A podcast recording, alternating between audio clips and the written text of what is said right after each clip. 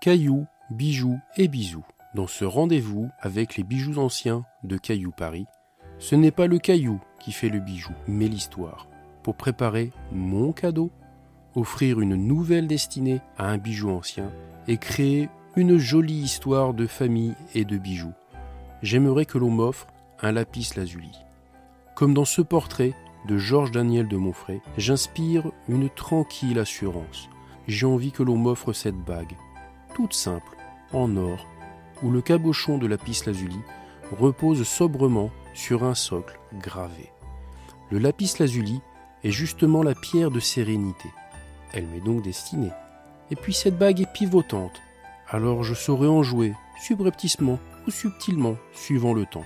Le lapis lazuli servait depuis l'Antiquité en peinture. Avec cette bague, je me dessinerai un nouveau demain. Rendez-vous dès demain pour une nouvelle histoire de cailloux, de bijoux et de bisous.